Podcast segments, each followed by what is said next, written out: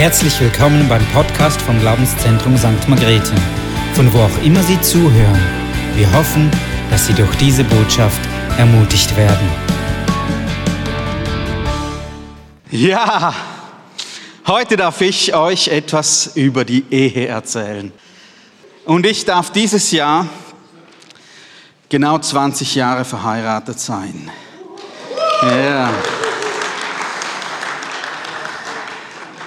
Der Dank gehört allein Gott und meiner Frau. genau. Ja, verheiratet sein ist wunderbar. Ich habe euch ein Zitat mitgebracht von Marcel.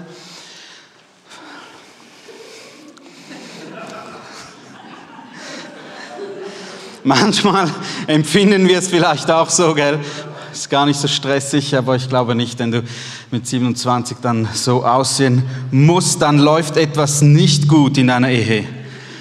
Wow, heute habe ich eine tiefe Stimme. Tiefe Stimme ist gut, das zeugt von Autorität, da hören die Leute gerne zu. Nein, weißt du, was mich fasziniert im Allgemeinen ist Schönheit, Innovation, Technik, Erfindertum, Ästhetik, das begeistert mich. Und etwas, was das wunderbar zeigt, ist dieses Auto, das ihr gleich sehen werdet. Ein Ford Mustang Shelby GT 500 Fastback aus dem Jahr 1967 oder Kosename Eleanor. Das ist wirklich so. Also wenn du Eleanor eingibst, wirst du dieses Auto finden. 5,8 Liter V8 Motor, 400 PS. Wow. Und wenn wir uns dieses Auto anschauen, du solltest mal hören, wie das klingt, gell? Das schnurrt wie ein Kätzchen. Ich durfte mal in so einem Auto sitzen, nicht fahren, aber drin sitzen und den Motor mal hören und ach, Kostet heute etwa 200 bis 250.000 Franken. Das ist nicht ganz günstig. Ja, deshalb wird es für mich ein Traum bleiben, aber ist egal. Ist trotzdem schön. Und wenn du dir das Auto ansiehst, dann würde niemand von uns auf die Idee kommen, dass da nicht irgendwelche klugen Köpfe dahinter stecken, oder? Du weißt, hey, das hat irgendjemand hat das erfunden. Irgendjemand hat sich da richtig Gedanken gemacht, den Motor zu bauen, zu überlegen, wie funktioniert das, das schöne Gehäuse, das Chassis herumzubauen, alles aufeinander abzustimmen, dass das dabei rauskommt. Das waren in diesem Fall Henry Ford und Carol Shelby, wie der Name des Autos ja auch schon vermuten lässt. Weißt du, und auch wenn wir in die Natur hinausschauen, oder wir sehen Schnee, wow, jede Flocke ist einzigartig. ist so. Wir sehen den Kosmos, wir sehen, wie alles miteinander funktioniert. Wir werden im Frühling wieder sehen, wie einfach Blätter beginnen zu sprießen. Und alles funktioniert. Du kannst deinen Körper anschauen, alles funktioniert. Und das sind Wunderwerke. Und auch da steht ein Designer dahinter. Da steht ein Designer dahinter. Es braucht fast mehr Glauben zu denken, das ist zufällig entstanden, als zu sehen, hey, hinter dieser Genauigkeit, genau wie bei diesem Auto, da stehen Designer dahinter. Und manche Menschen mögen Gott noch zutrauen, dass er die Schöpfung designt hat. Aber weißt du was? Genau derselbe Designer steht hinter der Ehe. Derselbe Designer steht hinter der Ehe. Die Ehe ist ein Design Gottes. Es ist nicht irgendein menschliches Konstrukt. Es ist nicht irgendein soziokulturelles Konzept, sondern es ist ein wunderschönes Design. Und dessen Form Funktion, Bedienbarkeit, auch die Lebensdauer ist von Gott selbst definiert worden. Er hat das sich erdacht.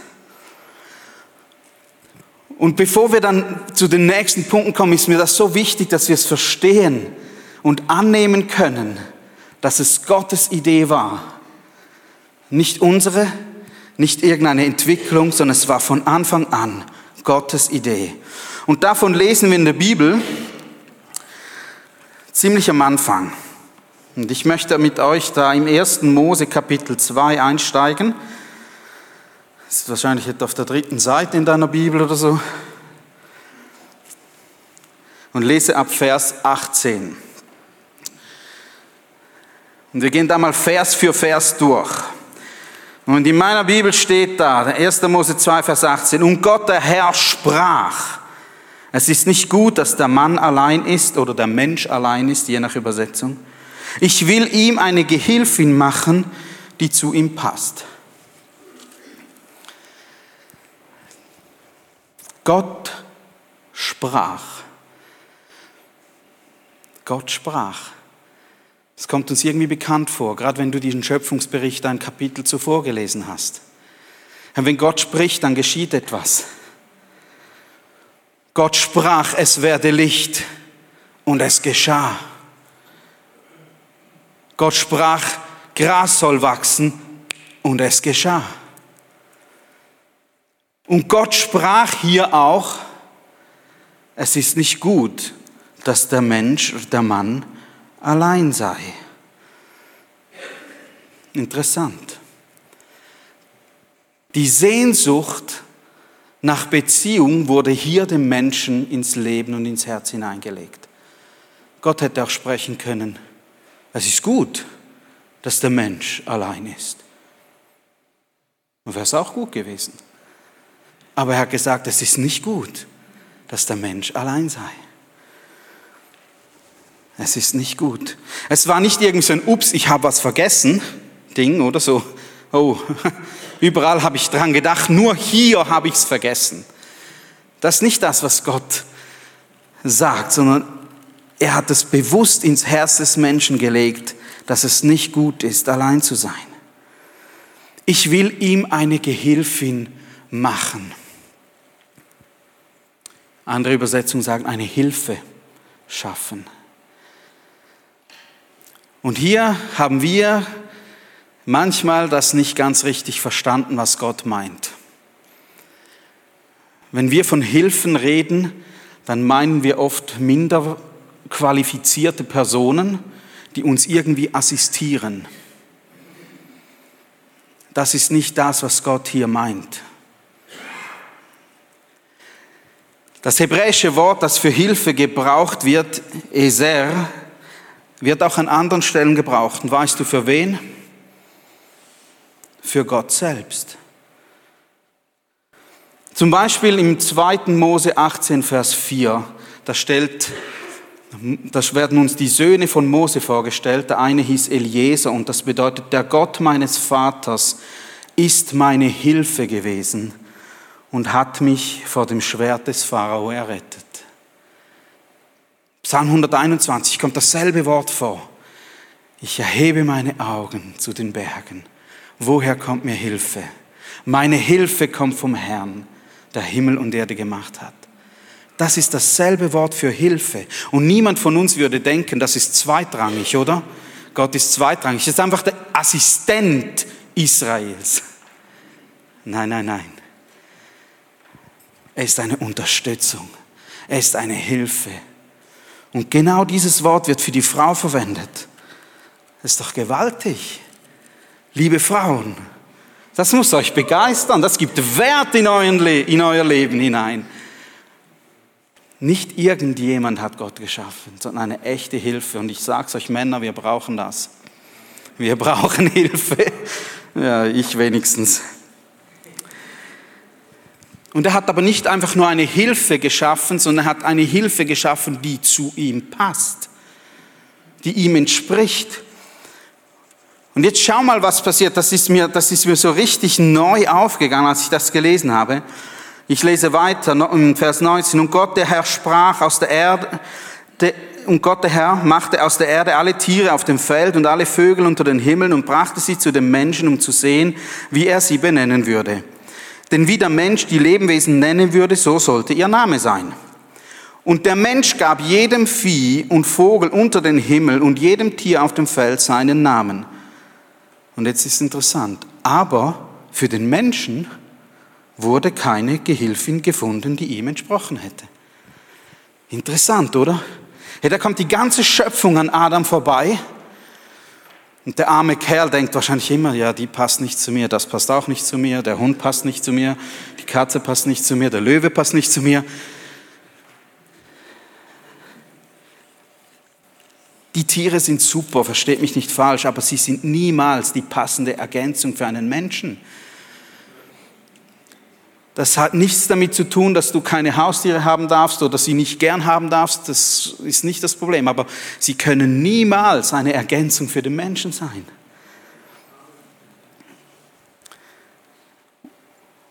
Er hat nichts gefunden unter den Tieren. Und da ließ Gott der Herr einen tiefen Schlaf auf den Menschen fallen und er schlief ein und er nahm eine seiner Rippen und verschloss die Stelle mit Fleisch. Und Gott der Herr formte eine Frau aus der Rippe die er vom Menschen nahm und brachte sie zu ihm. Da sagte der Mensch, das ist endlich Gebein von meinem Gebein und Fleisch von meinem Fleisch. Man wird sie, und jetzt hört den Luther an, Männin nennen, weil sie vom Mann genommen ist. Gott hat dem Adam, dem Mann, maßgeschneidert und handgefertigt eine Ergänzung designt. Hey, wie gewaltig ist das? Die zu ihm passt. Er hat sich was überlegt dabei. Das ist nicht einfach irgendwie entstanden, sondern er hat sich was überlegt. Das war seine volle Absicht, die Frau für den Mann und den Mann für die Frau zu schaffen. Das begeistert mich. Das begeistert mich. Und hast du gemerkt, der Luther hat schon gegendert. He? Mann und Männin. Das ist keine neue Erfindung, gab es schon im Alten Testament. Ish, Isha. Das waren die Begriffe. Weil sie zum Mann passt und vom Mann genommen ist. Und dann heißt es, weiter. Darum wird ein Mann seinen Vater und seine Mutter verlassen und sich mit seiner Frau verbinden und sie werden ein Leib sein. Und sie waren beide nackt, der Mensch und seine Frau, und schämten sich nicht. Es war Gottes Idee, Gottes Design, nicht irgendeine Erfindung des Menschen. Darum heißt es im Vers 24, darum wird der Mann. Und darum ist immer ein Wort, das nach einem Grund sucht. Du kannst die Frage stellen, ja, warum? weil es Gottes Plan war, weil es Gottes Absicht war. Und das Problem ist jetzt, ein Kapitel später lesen wir vom Sündenfall.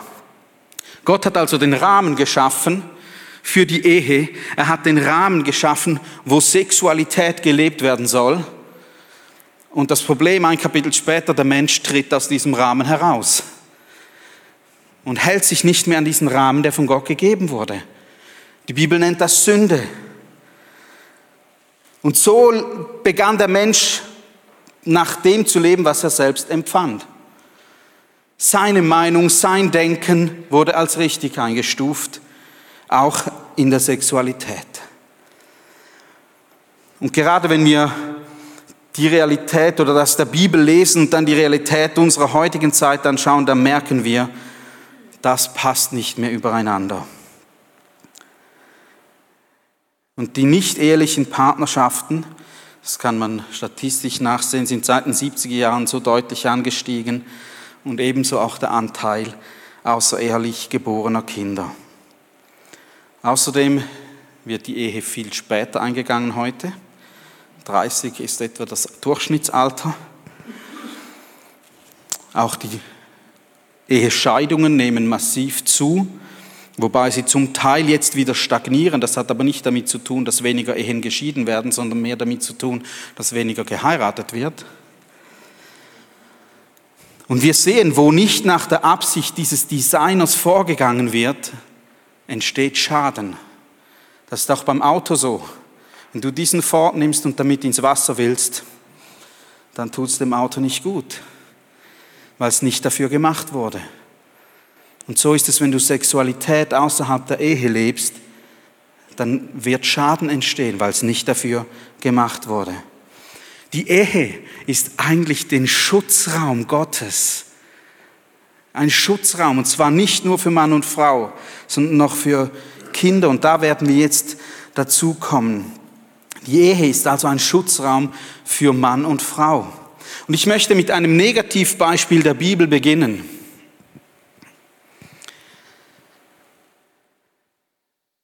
David und Bathseba. Vielleicht kennt ihr die Geschichte schon, ich erzähle sie ganz kurz. David war eines Nachts aufgewacht und er ging aufs Dach seines Anwesens und er sah, wahrscheinlich weil er auch erhöht war, hinunter auf umliegende Häuser und er sah eine Frau beim Baden, die Bathseba. Eigentlich sollte er ja gar nicht wach sein. Das ist mal das Erste. Irgendwie ist er wach und gedacht, jetzt muss mal raus in die frische Luft. Und sein Blick fällt auf die badende Bathseba. Es war nicht so, dass sie das gewünscht hätte oder sich zur Schau gestellt hätte, um ihn zu verführen, sondern sein Blick hat sie getroffen und anstatt weiterzugehen oder zu sagen, hey, weißt du was, ich gehe wieder ins Bett, hat er geschaut und weitergeschaut und er fand sie schön und hat weitergeschaut. Das Kopfkino beginnt zu spielen. Und ich hoffe nicht, dass ich dein romantisches Bild zu fest zerstöre von David. Aber es war schon eine heftige Nummer, die jetzt abgeht. Er ließ nämlich nicht ab von ihr. Er sandte zu ihr hin, um in Erfahrung zu bringen, wer denn das sein könnte. Und die kamen zurück und sagten, das ist Bathseba. Und jetzt kommt der Hammer. Bathseba war die Tochter von Eliam. Eliam wird unter den 30 Helden Davids aufgeführt. Also einer seiner besten Krieger. Sie war auch die Frau Urias. Auch er wird unter diesen Helden aufgeführt. Das sind schon mal zwei seiner besten Krieger. Und dann war sie noch die Enkelin von Ahitophel. Das war sein Ratgeber.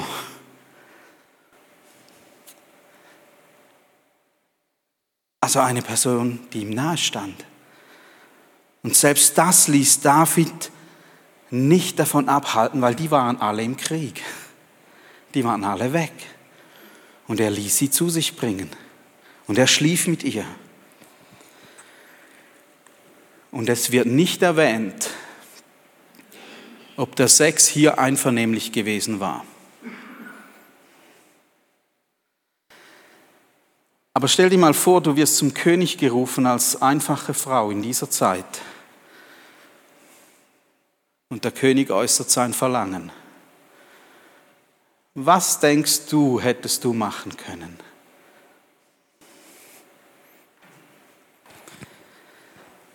Und David wusste außerdem auch noch genau, auf diese Tat besteht die Todesstrafe nach dem mosaischen Gesetz sowohl für Mann als auch für die Frau. Das Problem war oft, dass der Mann nicht ausfindig gemacht werden konnte und die Frau dann alleine die Strafe trug. Sie wurde ja schwanger. Und das geschah übrigens auch in der Geschichte von David. Sie wurde schwanger.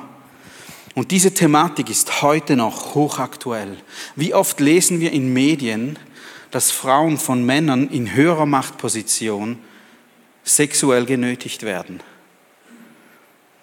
Und auch David hat diese Position ausgenutzt. Und nebst dem eigentlichen Ehebruch, nebst dem, dass sie miteinander ins Bett gingen, gibt es noch wesentliche andere Faktoren in dieser Geschichte. Die direkten Folge dieser Tat trägt nicht unbedingt der David, sondern Bathseba. Sie wird schwanger. Sie wird geächtet.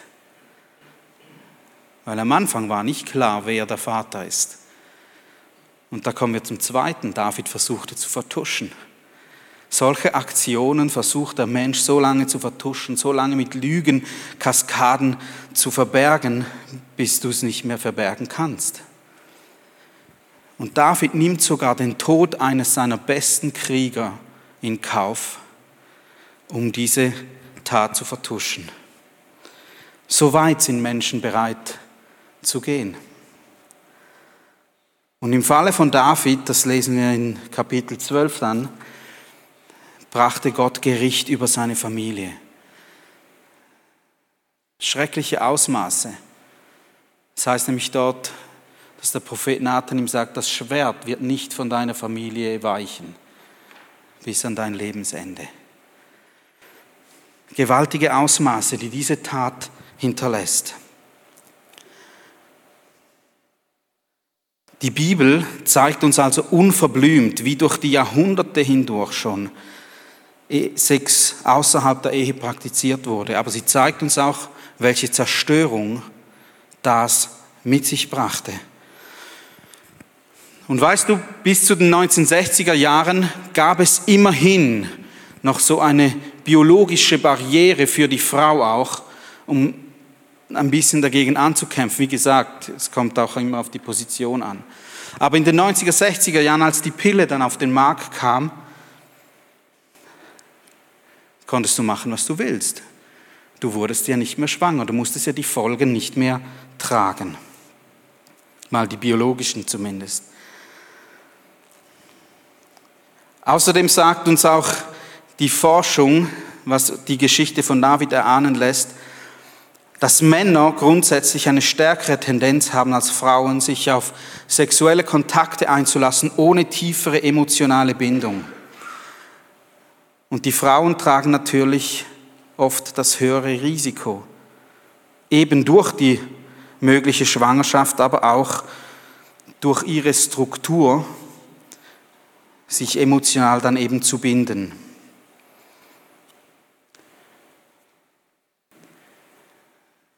Auch körperliche Eigenschaften zeigen auf, dass die Frau deshalb grundsätzlich verletzlicher ist in diesen Dingen.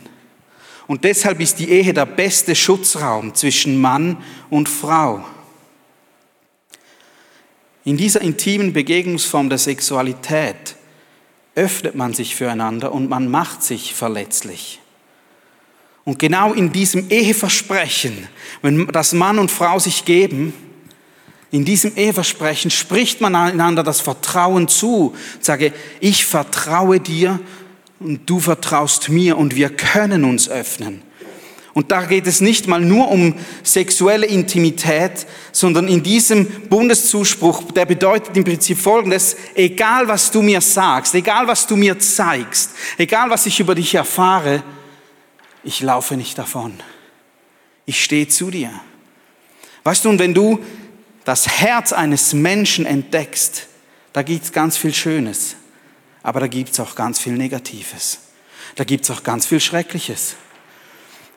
Und um sich dort hinein zu öffnen, braucht es einen Schutzraum, braucht es dieses Versprechen, ich halte zu dir. Meine Frau ist der Mensch, der mich am besten kennt. Und nicht nur die schönen Zeiten, aber sie hält zu mir. Und umgekehrt. Und das Eheversprechen bildet die Grundlage für dieses Vertrauen. Gleichzeitig heißt es aber auch, wenn ich das missachte, dann missachte ich Gottes Gebot. Und es ist so wichtig und es tut so gut, in diesem Rahmen, den Gott gesetzt hat, in diesem Design zu leben. Und weißt du, nach dem Sündenfall lesen wir, wie Gott den Menschen bekleidet hat. Und das zeigt uns auf, dass in einer gefallenen Welt Sexualität und Nacktheit schutzbedürftig sind. Gott deckt es zu. Es ist schutzbedürftig geworden. Die Ehe ist der Schutzraum für Männer. Hast du gewusst, dass die Forschung in der Sozialwissenschaft zeigt, dass Männer mit einer stabilen Beziehung zu weniger risikohaftem Verhalten neigen? Heiraten tut dem Mann gut und bewahrt ihn, ich sag's dir. Und die Ehe, das weiß man auch, ist die stabilste aller Partnerschaftsformen. Die emotionale und rechtliche Bindung an eine Partnerin sowie das Vorhandensein gemeinsamer Kinder sind für Männer ein starkes Motiv, ihr Sozialverhalten am Wohl der Familie auszurichten. Außerdem, und jetzt müsst ihr mal hören, man hat festgestellt, dass Männer bessere physische und psychische Gesundheit haben, weniger suizidgefährdet sind, weniger nach, äh, zu Suchtverhalten und Gewalttätigkeit neigen. Ehe ist ein Schutzraum für Männer. Heute sagt man, ja, du musst Erfahrungen sammeln, du musst ausprobieren, ob man zueinander passt. Aber die Bibel sagt uns, die Ehe ist der Schutzraum, der von Gott gegebene Raum, Sexualität zu leben. Und weißt du, was man festgestellt hat? Ehen, in denen kein Paar oder in denen die Partner keine vorhergehenden sexuellen Erfahrungen hatten, sind stabiler, haben eine höhere Zufriedenheit in der Beziehung und weisen die geringere Wahrscheinlichkeit einer Trennung oder Scheidung auf. Sex ist nicht der Grundstein, das Fundament für die Ehe, sondern das Bundesversprechen, dass ich treu bleibe. Und Sex ist die Krönung. Und heute kehren wir das genau um. Wir sagen, Sex ist die Basis und wenn das stimmt, verspreche ich dir, dass ich dir treu bin. Wir haben es genau umgedreht. Er ist ein guter Schutzraum für die Männer, aber er ist auch ein guter Schutzraum für die Frauen. Heute sagt man, hey, verzichte doch auf die Ehe, vielleicht sogar noch auf Kinder und man nennt es Selbstbestimmung. Mach Karriere, du kannst das, du darfst das. Und wie gesagt, bis zur Einführung der Pille hatte die Frau gute Gründe, mit dem Sex außerhalb der Ehe vorsichtig umzugehen. Und seither ist es deutlich schwieriger geworden, nicht nur für die Frau, dass sie einfach tun kann, was sie will, sondern auch abzuwehren. Der Mann hat nämlich den genau gleich guten Grund. Er kann sagen, ja, weißt du was, nimm einfach die Pille, oder? Dann ist ja klar. Und auch Feministinnen geben heute zu, dass die Pille nicht die Selbstbestimmung der Frau stärkt, sondern sie untergräbt solange sie dafür steht, dass die Frau dem Mann jederzeit verfügbar sein soll. Und wenn du heute in die, schau, schau dir mal Serien an, nein, schau sie besser nicht an.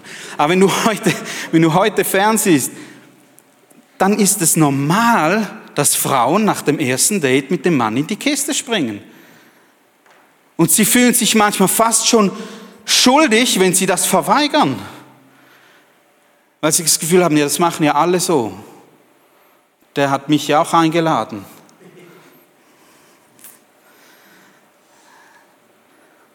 Es sei normal.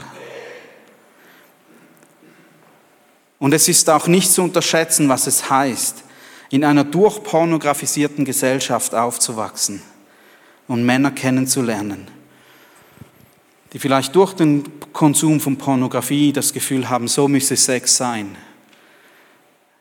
Die Frau ist dazu da, meine Bedürfnisse zu befriedigen. Und wenn die Praktiken auch noch so entwürdigend sind. Ja, es gibt auch sexuelle Gewalt innerhalb der Ehe, aber die Wahrscheinlichkeit und das Risiko ist viel geringer. Und als Frau, wenn du noch nicht verheiratet bist, überlege dir, welche Art von Mann ist dir lieber? Einer, der seine sexuellen Impulse unter Kontrolle halten kann, während er dich kennenlernt? oder einer, der sofort an deine Wäsche will? Wer denkst du, wird mehr Verantwortung übernehmen in Zukunft? Und stell dir folgende Frage. Kannst du dir dein Gegenüber als Vater deiner Kinder vorstellen? Nimm diese Fragen mit. Ehe ist, die Ehe ist auch ein Schutzraum für Kinder, nicht nur für Mann und Frau. Dass aus der Ehe Kinder hervorgehen sollen, das hat Gott schon von Anfang an in der Schöpfung hineingelegt. Gesagt, mehret euch, seid fruchtbar. Und es ist gewaltig, dass wir sehen, dass intakte Ehen den stärksten Schutz für Kinder gegen Missbrauch bildet. Das weiß man. Man weiß auch, dass wenn Kinder aufwachsen ohne intakte Ehe, dass sie stärker Tendenzen aufweisen, missbraucht zu werden, kriminell zu sein oder wohnungslos zu werden, psychische Probleme zu haben. Das sind Forschungsergebnisse, die man eruiert hat.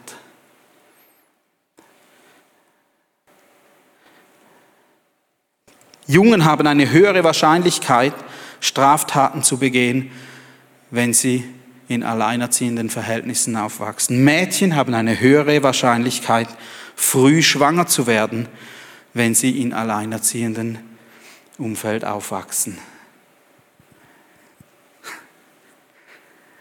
Die Ehe ist ein Schutzraum. Und hier sprechen wir nicht von christlich geführten Ehen, sondern von der Ehe im Allgemeinen. die bietet trotzdem den besten Schutzraum. Was man auch weiß, ist, dass die Folgen einer Trennung oder Scheidung der Eltern für Kinder immer gravierend sind. Und ja, manchmal ist es vielleicht notwendig, um Personen zu schützen. Trotzdem hat jede Trennung und jede Scheidung nachhaltige Auswirkungen auf die Kinder. Und weißt du, was das Verheerende ist? Die Hälfte aller Scheidungen geschehen in Ehen, wo sie sagen, ja eigentlich haben wir nicht große Probleme, es ist einfach nicht so schön, wie wir uns das vorgestellt haben. Es geht also nicht einmal nur darum, dass eine Konfliktintensität hier ist, also wenn, wenn starke Konflikte da sind, dass man sich dann trennt, sondern wenn es einfach nicht mehr so ist, wie ich mir das vorstelle die Hälfte aller Ehen.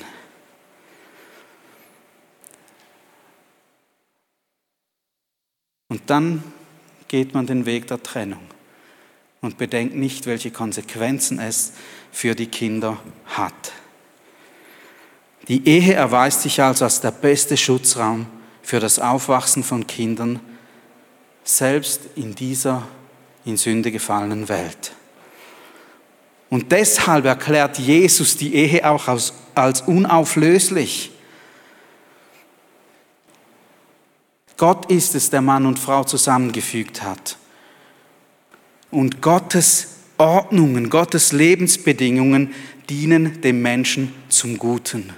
Sogar dort, wo er nicht mal an ihn glaubt.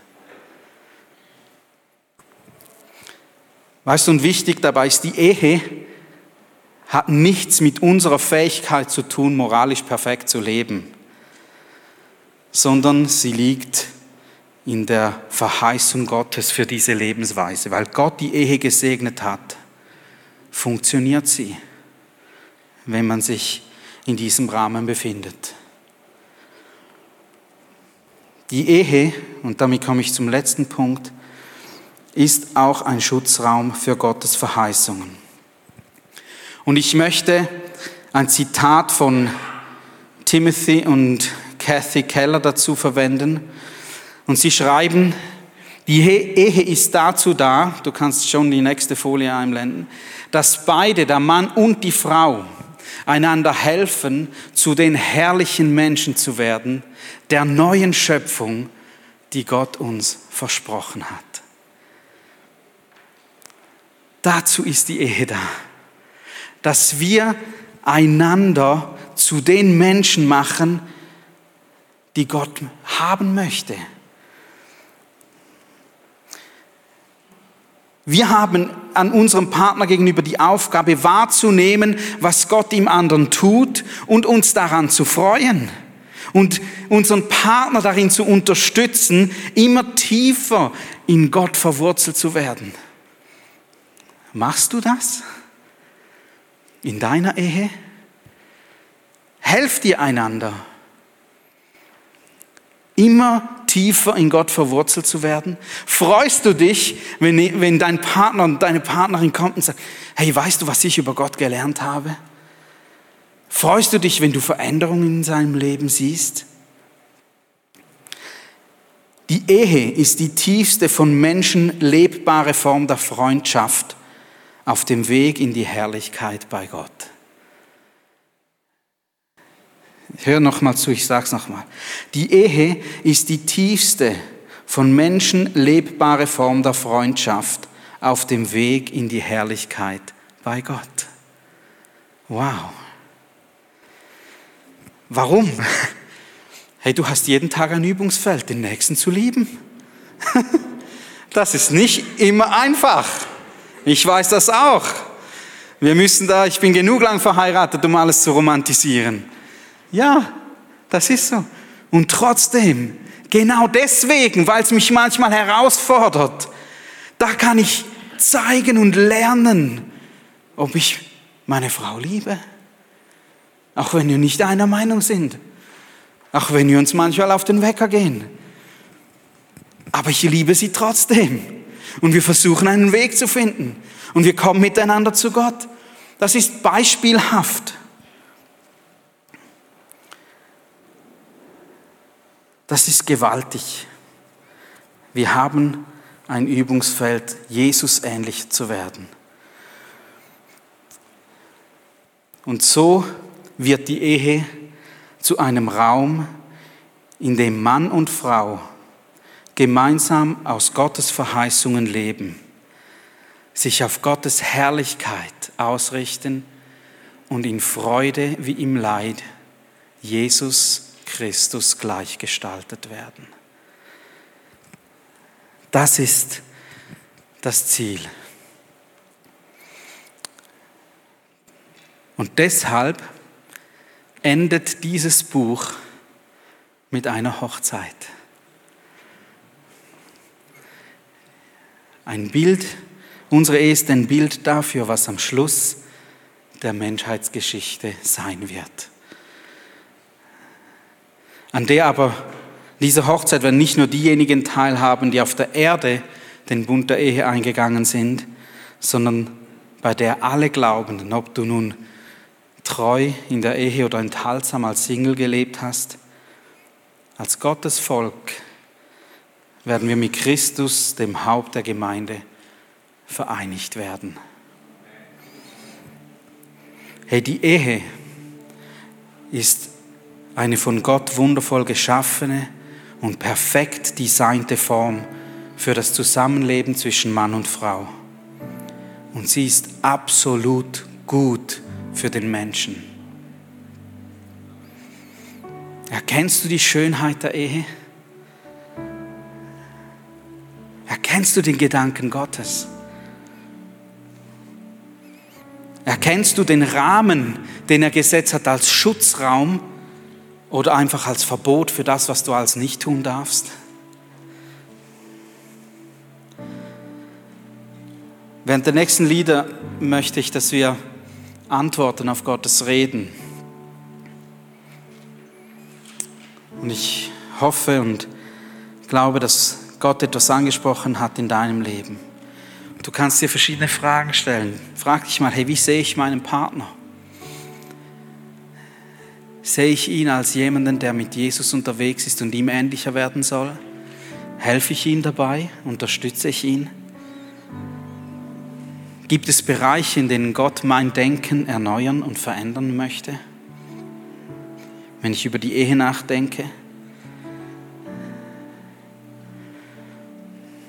Oder wenn ich noch nicht verheiratet bin, bin ich bereit, diesen Weg zu gehen? Respektvoll mit dem anderen Geschlecht umzugehen, mich zu enthalten, bis es soweit ist. Und lasst uns jetzt einfach auf das reagieren und es ist eine Sache zwischen dir und Gott. Begegne ihm, bete, sag ihm, was dich beschäftigt. Und ich denke, dass auch Leute vom Gebetsteam hier vorne sein werden. Du darfst auch mit Gebetsanliegen kommen.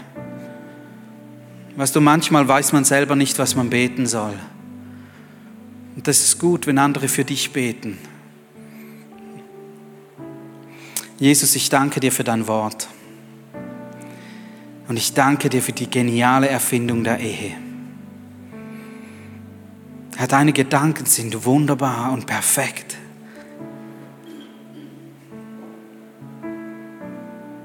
Und ich bitte dich, dass wir das immer mehr erkennen dürfen, dass es uns zum Schutz dient, wenn wir in deinen Ordnungen laufen, dass du sie nicht gegeben hast, um uns zu quälen, sondern um uns zu schützen, um uns zu segnen. Hilf uns dabei. Amen.